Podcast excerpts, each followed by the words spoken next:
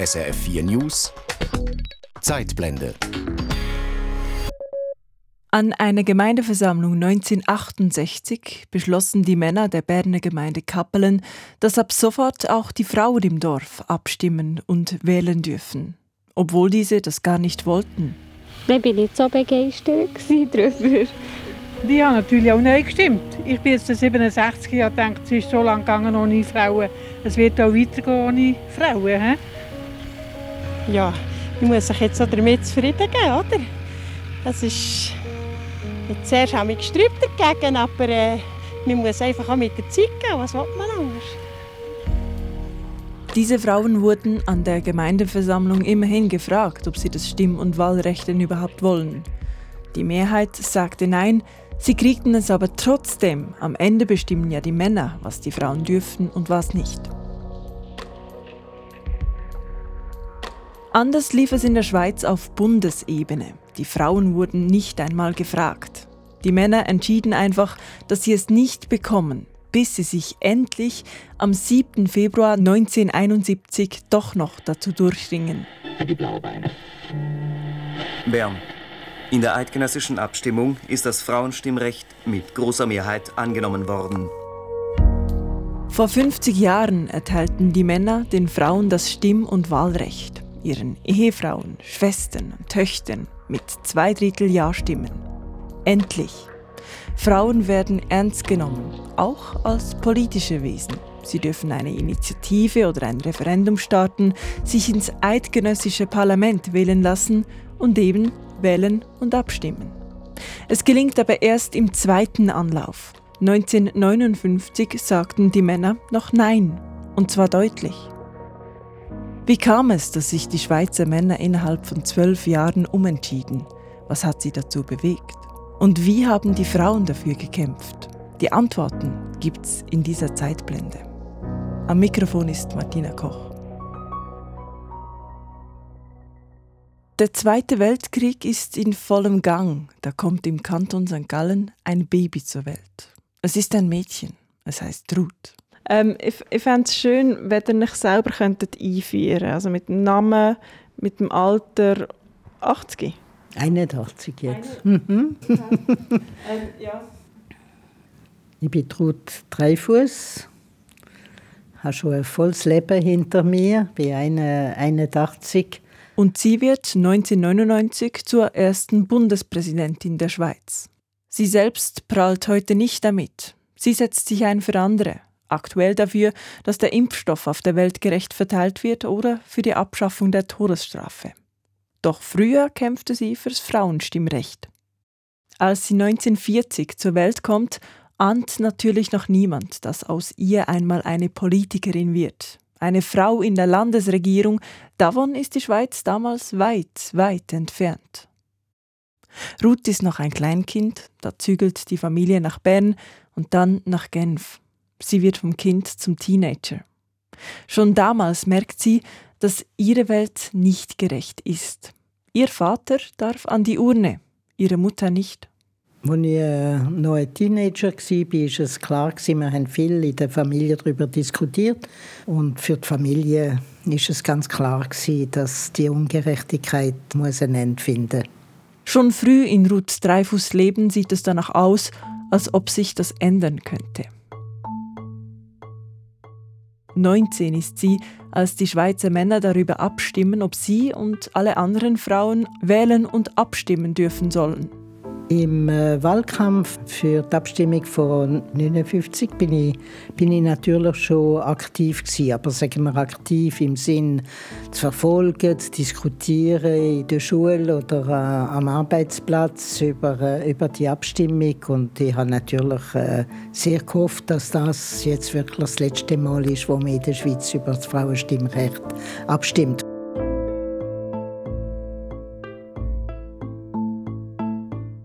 Es wird nicht die letzte Abstimmung über das Frauenstimmrecht sein. Selbst die sieben Männer ganz oben scheinen 1959 noch nicht überzeugt von der Sache. Der Bundesrat zeigt einen unglaublichen politischen Unwillen. Das sagt Brigitte Studer, emeritierte Professorin für Geschichte der Universität Bern. Frauenstimmrecht, Gendergeschichte, das sind zwei ihrer Forschungsschwerpunkte. Der Bundesrat schlägt dem Parlament vor, sehr widerwillig, wie Brigitte Studer sagt, dass das Schweizer Stimmvolk, also eben die Männer, über die Einführung des Frauenstimmrechts abstimmen soll. Präsentiert der Bundesrat eine Vorlage, so will er sie eigentlich auch gewinnen. Doch das ist beim Frauenstimmrecht anders. Der Bundesrat, mehrheitlich bürgerlich, legt dem Parlament eine 135-seitige Botschaft vor. Sie ist etwas speziell formuliert. Die Botschaft von 57 beginnt zwar mit äh, Argumenten für das Stimmrecht, aber der zweite Teil der Botschaft präsentiert Argumente gegen das Stimmrecht und dann kommt sehr unvermittelt am Schluss dann das ähm, Vorhaben des Bundesrates, aber dennoch meinen wir, dass das Frauenstimmrecht heute eingeführt werden sollte. Herr Präsident, hochgeehrte Herren, wir beehren uns, Ihnen nachstehend die Botschaft vorzulegen. Der Einwand, die Frauen seien zur Politik nicht geeignet, erweist sich als unbegründet. Es mögen unerwünschte Nebenwirkungen zu erwarten sein, so etwa eine leichte Verschiebung der Stimmkraft zwischen Stadt und Land, die Notwendigkeit der Änderung der eidgenössischen Vorschriften über Referendum und Initiative, erhöhte Kosten und ähnliche Auswirkungen. Die Frage, ob das Frauenstimm- und Wahlrecht in Bundesangelegenheiten einzuführen sei, ist deshalb mit Ja zu beantworten. Überzeugung tönt anders, sagt auch Brigitte Studer. Also das ähm, ist von der Argumentationsstrategie, ist das wie Selbstsabotierung. Aber eine Mehrheit des Parlaments entscheidet, die Sache kommt vors Volk. Auch Gegner wollen das. Sie wollen, dass das Frauenstimm- und Wahlrecht an der Urne zünftig abschifft. Und so stimmen sie ab, die Männer, am 2. Februar 1959. Zwei Drittel von ihnen sind dagegen, gerade mal drei Kantone dafür. Die Gegner und Gegnerinnen fühlen sich bestätigt. Es freut mich, dass der Entscheid vom Sonntag so klar ausgefallen ist. Der Entscheid scheint mir auch gerecht, weil sicher die meisten Männer in Übereinstimmung mit der Auffassung von ihren Frauen und Müttern gestimmt haben. Ich hoffe, dass jetzt die Befürworter in demokratischer Weise den eindeutigen Entscheid gelten Wir Gegnerinnen vom Frauenstimmrecht möchten uns jetzt auf alle Fälle von dem Kampf zurückziehen und uns wieder schöneren, fraulicheren Aufgaben widmen, die uns besser liegen. Die Befürworterseite gab sich keiner Illusion hin. Die Zeit war einfach noch nicht reif. Und die Seite gibt sich im Radio doch kämpferisch. Ich habe mit grosser Freude konstatiert, dass bei allen Vertreterinnen von unserem Gedanken und unseren Bestrebungen äh, zunehmender Mut und eine Zuversicht wahrzunehmen ist und dass man allseitig entschlossen ist, einfach weiterzuarbeiten. Die Hauptsache ist, dass man die Idee weiterverfolgt und dass man weiß, man ist mit dieser Idee, mit dieser Auffassung auf dem richtigen Weg. Und tatsächlich, es gibt auch gute Nachrichten für die Frauen. Der Kanton Watt hat gleichzeitig auch über das kantonale Stimmrecht abgestimmt und Ja gesagt. Bald darauf folgen auch Neuenburg und Genf.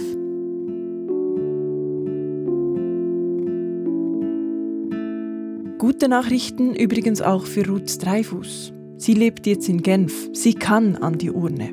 Zum ersten Mal in ihrem Leben. Ich bin an dem Tag zusammen mit meiner 55-jährigen Mutter stimmen und zu denken, dass wir beide zum ersten Mal stimmen. Das heißt, dass sie während äh, all diesen Jahren ihre Meinung nicht hat können öffentlich darstellen hat mich natürlich äh, ja, sehr mögen.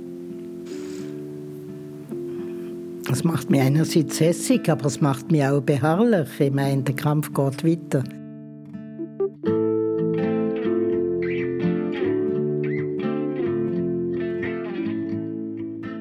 Und den Kampf gegen diese und andere Ungerechtigkeiten aus ihrer Sicht, also den Vietnamkrieg, die Apartheid, diesen Kampf will sie nicht alleine führen. Sie wird politisiert. Mit 24 habe ich gefunden, ja, und eine Partei, das ist noch so ein, Sammelbecken von Leuten, mit denen ich auch kämpfen kann für die Sachen, die mir wichtig sind. Das heißt, ich bin dann der SP beitreten. Etwas später, gegen Ende der 60er Jahre, beginnt Dreyfus ihr Studium der Volkswirtschaftslehre an der Universität Genf. Es ist eine politisch bewegte Zeit, die Zeit der 68er Bewegung. Dreyfus studiert selten, umso öfter demonstriert sie.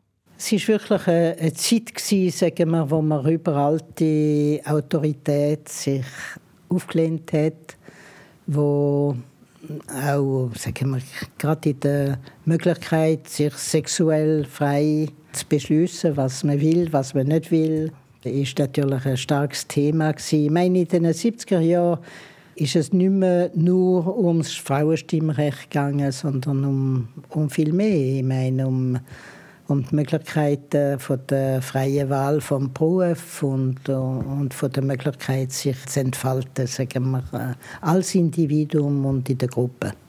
Dreifuß interessiert sich für internationale Themen. Sie kämpft gegen das Unrecht in der weiten Welt und gegen jenes vor der eigenen Haustür. Für mich war das Frauenstimmrecht immer Priorität, die ich gefunden habe, für die Schweizer Verhältnisse muss das wirklich jetzt auch äh, errungen werden.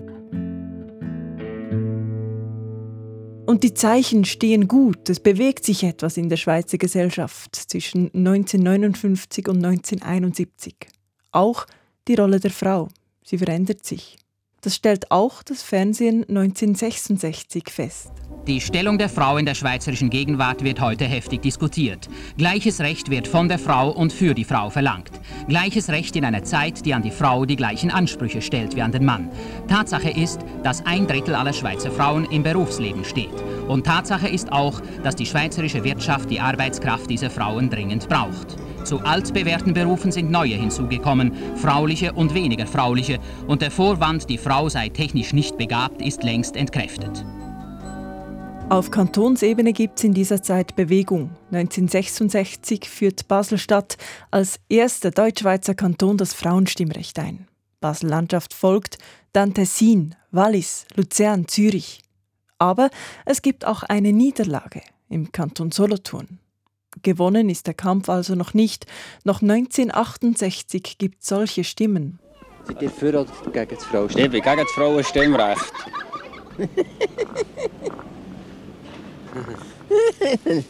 Dagegen. Ich kann jetzt Mauschwester drin haben. ich bin gegen Frauenstimmen. So, jeder Koch geblieben. Er nicht stimmen, er nicht äh, politisieren. Sonst mehr Löhne. Wenn Frauen voll Stimmrecht haben, sind mehr Löhne. Das sind Männer nicht mehr, wenn Frauen regieren. Als geht nicht, dann soll jeder Koch regieren. Und, und nicht in der Politik.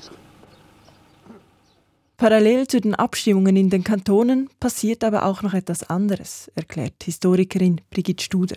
Ich muss ein bisschen ausholen. ähm, 1963 tritt die Schweiz dem Europarat bei und da stellt sich die Frage der Unterzeichnung der Europäischen Menschenrechtskonvention. Es gibt ein kleines Problem mit dieser Menschenrechtskonvention. In der Schweiz haben ja die Frauen ein wichtiges Menschenrecht nicht, weil sie ja nicht abstimmen und wählen dürfen.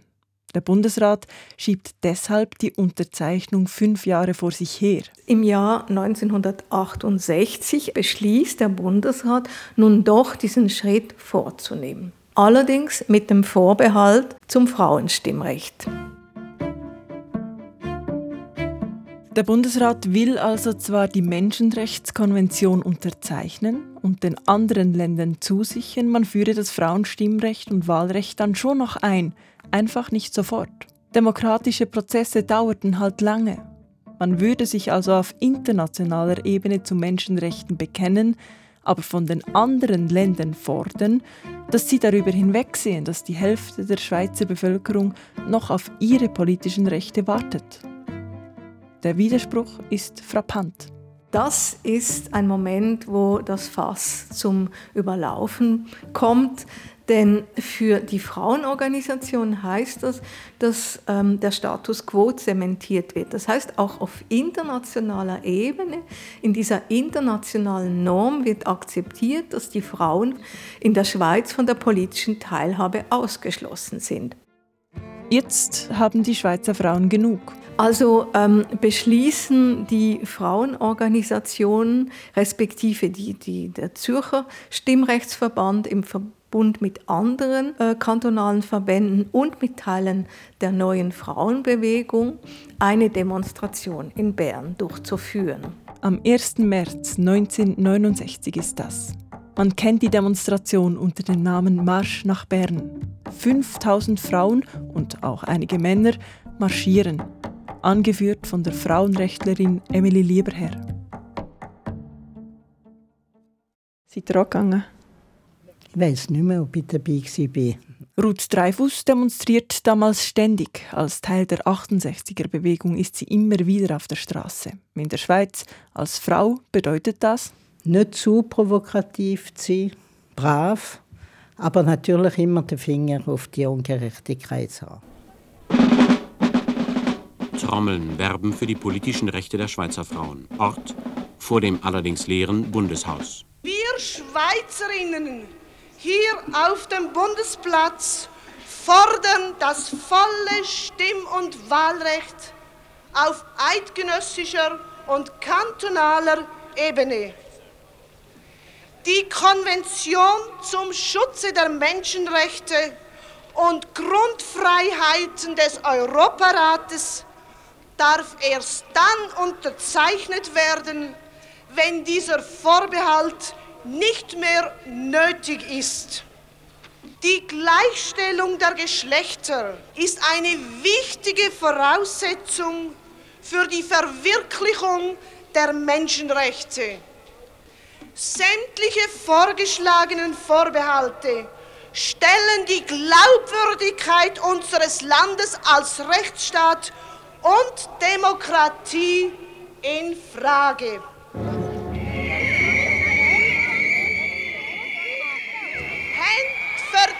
Vertrauen mit den Frauen.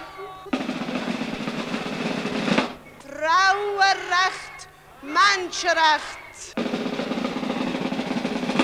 Jetzt eine ganz realistische Losung. Steuern zahlen, aber auch die Wahlen. Alle miteinander.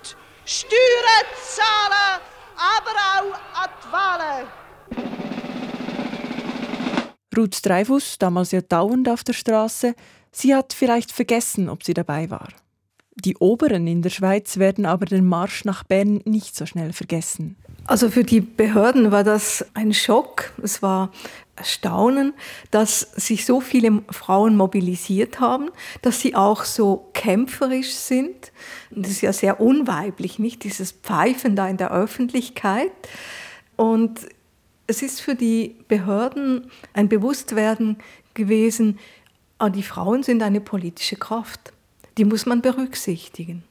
Und darauf äh, beschließt dann der Bundesrat, wieder eine Vorlage zu präsentieren für das Frauenstimmrecht. Der Marsch nach Bern. 5000 Frauen und auch Männer, die vor einem leeren Bundeshaus demonstrieren, das bringt den Bundesrat nach zehn Jahren noch einmal dazu, die Männer über das Frauenstimmrecht abstimmen zu lassen. Doch wieso sollte das Männervolk plötzlich Ja sagen? Warum sollte es jetzt klappen? Was ist jetzt anders als zwölf Jahre zuvor? Ruth Dreifuss ist damals Mitglied des Frauenstimmrechtsverbandes und kämpft dieses Mal an vorderster Front. Wie habt ihr den Abstimmungskampf jetzt im 71 erlebt? War der anders? Gewesen? Ja, der Abstimmungskampf von 71 ist ein, äh, ich würde sagen, auf Französisch würde man sagen, ein Barreau d'honneur von den letzten Gegnern. Das heißt, die haben schon gewusst, dass im Grunde genommen der Beschluss positiv wird sein und haben einfach noch ihre Argumente probiert, einmal mehr sagen wir, äh, zu bringen. Keine einzige Partei fasst die Nein-Parole. Der Wind hat gedreht das zeigte sich auch an Podien, bei denen Dreifuß als Gast geladen war. Das sind schöne Podium wo Frauen von, von ganz verschiedenen Parteien und ganz verschiedenen Backgrounds wirklich auch mitgemacht haben. Und man hat dann so äh, eine breite Koalition äh, können finden unter Frauen und die Parteien haben sich nicht mehr gewagt, die, die noch 59 dagegen sind, äh, auch das mal gegen Stimmrecht äh, sagen wir, eine Parole rauszugeben. Man muss jetzt halt. Ja, ja, und man liebt ja die Frauen. Äh, fast im Sinn, leider haben sie bis jetzt gar nicht gemerkt, wie, wie viel man sie lieben. Und jetzt sagen wir endlich ja. Vielleicht stellvertretend für die Schweizer Männer erklärte Justizminister Ludwig von Moos, CVP aus dem konservativen Obwalden, seinen Sinneswandel. Ich im Jahr 1959 noch gegen die Führung des Frauenstimmrechts auf eidgenössischer Ebene. Aus verschiedenen Gründen. Ich offenbar damals noch stärker das Empfinden hatte, das vielleicht der Bürger von einem Landsgemeindekanton hatte, dass sich die Führung des Frauenstimmrechts nicht so empfehle. Ich habe seither die Entwicklung durchgemacht, dass wir mir sagen, heute ist, es, ist die Situation ganz anders. Heute ist es notwendig, dass man das Frauenstimmrecht einführen tut. Und wenn ich das nicht selber eingesehen hätte und zu dem Schluss gekommen wäre, darf ich Ihnen noch beifügen, dass ich in meiner Familie von meinen eigenen Töchtern und Söhnen auch nach dieser Richtung überzeugt worden bin.